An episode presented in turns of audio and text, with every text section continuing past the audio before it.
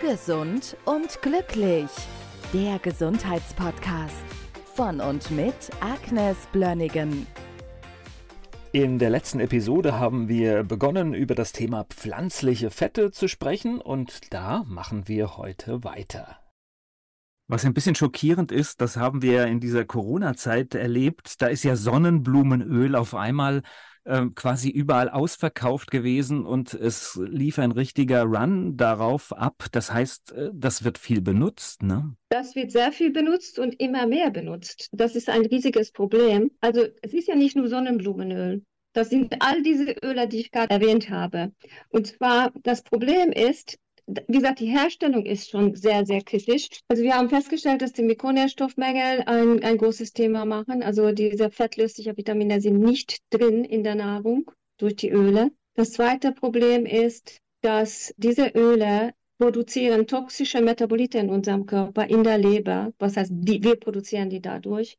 Aldehyde, viele toxische Pyrole 100 verschiedene mutagene, karzinogene Stoffe, die wir auch unfassbar schlecht abbauen können. Das, das nächste Problem ist, dass die Mitochondrien, die Kraftwerke der Zellen, die erleiden auch große Schäden dadurch. Die, die Mitochondrien haben eine Besonderheit. Die haben ein Doppelmembran, die ist sehr anfällig dafür für Störungen, für oxidativen Stress.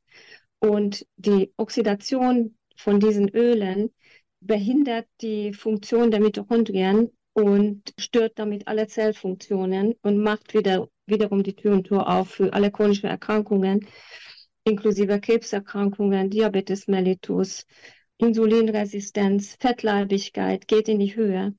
Und ich habe ja schon einige Zusammenhänge zu Insulinresistenz und Kohlenhydratverbrauch erzählt. Und der zweite Antreiber von Insulinresistenz sind diese schlechten Fette. Das heißt, je mehr schlechte Fette, diese Pflan raffinierte Pflanzenöle in der menschlichen Ernährung vorkommen, desto mehr Insulinresistenz haben wir, desto mehr Fettleibigkeit haben wir, aber damit hört es leider auch noch nicht auf. Es wird eigentlich propagiert, weil es hat einen angeblichen Vorteil, was ich auch sehr stark in Frage stelle, weil es die Cholesterinwerte senkt.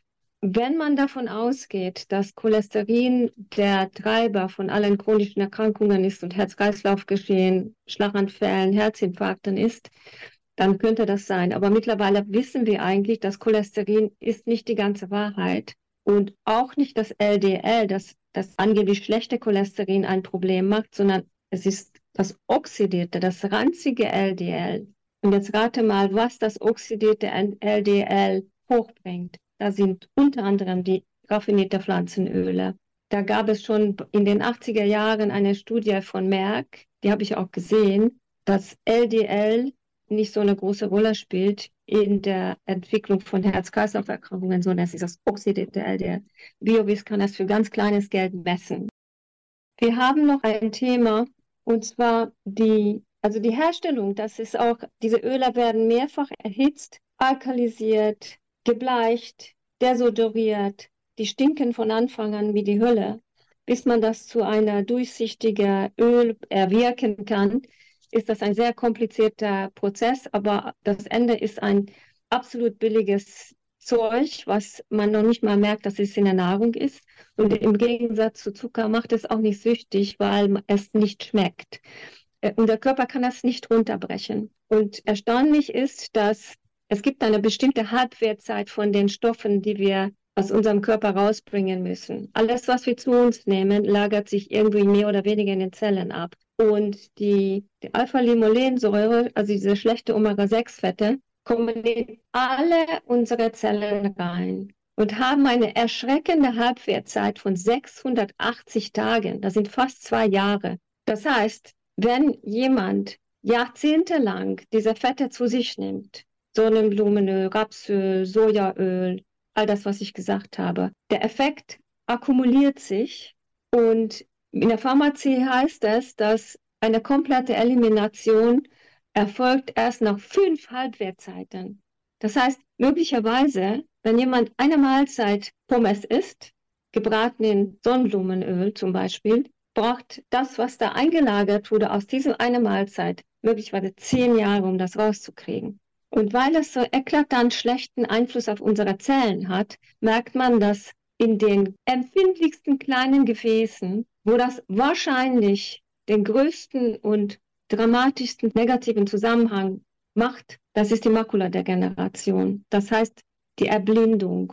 Früher, in den 1800er Jahren, da, da konnte man schon den Augenhintergrund erkennen. Es gab so gut wie keine Makuladegeneration. Das ist der Punkt des scharfsten Sehens. Also wenn die Makula nicht mehr richtig funktioniert, dann gibt es vielleicht eine periphere Sicht, aber die, die Mitte geht nicht mehr. Man verliert mehr oder weniger eine Gesichtserkennung. Das Autofahren ist nicht mehr möglich. Das äh, Lesen eines Buches ist nicht mehr möglich. Und wahrscheinlich ist das so, dass die Zunahme an raffinierten Ölen in der Nahrung, die wirklich von Anfang des 19. Jahrhunderts von ungefähr 2 Gramm, heutzutage durchschnittlich bis zu 80 Gramm, 400, 500 Kalorien der, der Nahrungsmittel kommen aus diesen schlechten Fetten, akkumuliert sich dermaßen, dass diese feinen Gefäße in der Makula das nicht mehr packen.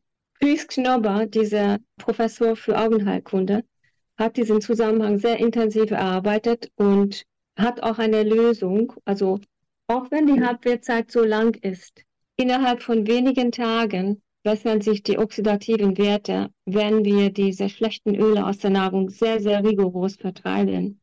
Keine Salatsoßen essen, alles lesen. Die Mayonnaise, die Remoulade hat wahrscheinlich sehr viel von diesen Öls wegschmeißen. Zu Hause kann man das nur halbwegs rauskalkulieren, aber wenn ihr essen geht, in den meisten Restaurants benutzt man diese absolut billige, geschmacksneutrale Fette. Man muss sagen, wenn du ein Steak bestellst, sag dem Kellner, ich bin allergisch auf Pflanzenöle. Sie sollen Butter verwenden, das ist überhaupt kein Problem, damit diese Akkumulation unterbrochen wird und eine Gesundung erfolgen kann. Wahrscheinlich kann man diese Makuladegeneration nur zum gewissen Punkt wieder rückgängig machen. Wahrscheinlich ist die Akkumulation von über 35 Jahren in den menschlichen Zellen macht diese Erblindung wahrscheinlich. Und das ist ein ganz großes Thema. Jeder elfte Europäer oder Amerikaner hat mittlerweile eine Makuladegeneration über 60. Und das gab es früher keinerlei Erkrankungen in der Hinsicht. Das ist rapide gestiegen mit dem Verbrauch von Pflanzenölen in der Nahrung weltweit. Und das Tückische, was du gerade angesprochen hast, ist Gastronomie, aber natürlich auch jedes verarbeitete ja. Produkt im Supermarkt, ja. weil ja. Äh, es ist natürlich klar, äh, ein Hersteller nimmt günstige, billige Ausgangszutaten. So sieht es aus. Und ein Gegenbeispiel dazu ist zum Beispiel, es gibt ja immer noch ein paar Völker auf der Erde, die ihre Ernährung beibehalten haben. Die Maasai sind Krieger. Die ernähren sich fast ausschließlich aus tierischen Fetten und Fleisch. Deren Ernährung ist zu 66 Prozent tierisches Fett. Das sind alles durchweg schlanke, starke Krieger. Die Zähne sind einwandfrei. Die haben eine perfekte Sicht. Niemand trägt da eine Brille, egal wie alt die Leute sind. Die können vielleicht eine Linsentrübung bekommen, aber diese Makuladegeneration kennt da niemand. Es ist sehr interessant, das zu sehen. Also die Fette sind nicht das Problem, sondern die schlechten Fette und die riesengroße Menge an Kohlenhydraten, wofür ich schon in einem anderen Podcast viel gesprochen habe. Genau, und sich nicht darauf verlassen, welche Vitamine drin sind, die angegeben sind, weil sie wahrscheinlich wie in vielen Lebensmitteln fehlen. Da, da sind keine Vitamine drin. Und es ist nicht, nicht nur so, dass eben die Vitamin A, D, A und D und E, die in, die in den anderen, zum Beispiel in den tierischen Fetten, auch in Butter drin sind. K vielleicht nicht so, nicht so sehr, aber Vitamin A, D und E sind in Butter drin, wenn die Tiere draußen auf der Weide waren. Und diese Vitamine hast du auch in den tierischen Fetten drin. Aber in diesen pflanzlichen Ölen gibt es davon überhaupt nichts, gar keiner. Das heißt, du hast diese Vitamine absolut in Mangel. Und das ist dann schon wieder so. Was wollen wir dann alles noch zusätzlich zu uns nehmen? Ich denke mal, es wäre vielleicht besser, einfach nährstoffdichtere Nahrungsmittel generell zu essen, statt dauernd künstliche Vitamine hinzufügen zu müssen. Also Fazit könnte man zusammenfassend sagen, es reicht nicht, die Kohlenhydrate runterzufahren, sondern man müsste diese Öle, diese raffinierte Öle fast meiden wie die Pest. Keine Konserven essen, Auszugsmehle meiden und alles lesen, was man zu sich nimmt, selber kochen. damit du weißt, was du zu dir nimmst und dann haben wir viel bessere Chancen, gesünder zu bleiben. Gesund und glücklich. Der Gesundheitspodcast von und mit Agnes Blönnigan. Die im Podcast dargestellten Inhalte dienen ausschließlich der allgemeinen Information. Sie stellen keine Empfehlung oder Bewerbung der beschriebenen oder erwähnten diagnostischen Methoden oder Behandlungen dar und ersetzen keinesfalls die Beratung durch Therapeuten. Bitte wenden Sie sich bei gesundheitlichen Fragen oder Beschwerden immer an die Therapeutin oder den Therapeuten Ihres Vertrauens.